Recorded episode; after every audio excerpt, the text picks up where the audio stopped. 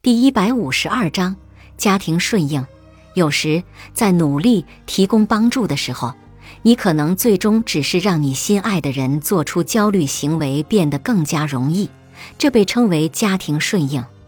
下面是一些例子：买更多的香皂，让强迫症患者每天可以多次洗手；让焦虑的小孩待在家里不去上学，承担下所有的开车责任。这样害怕开车的人就不必开车了。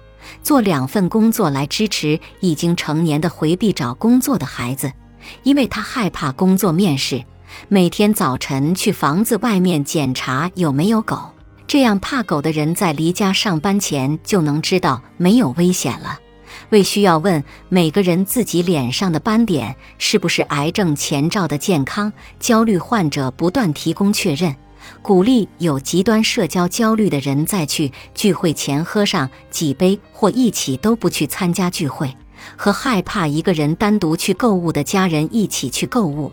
每天多次给焦虑的家人打电话，以确保他没有担心你的安全。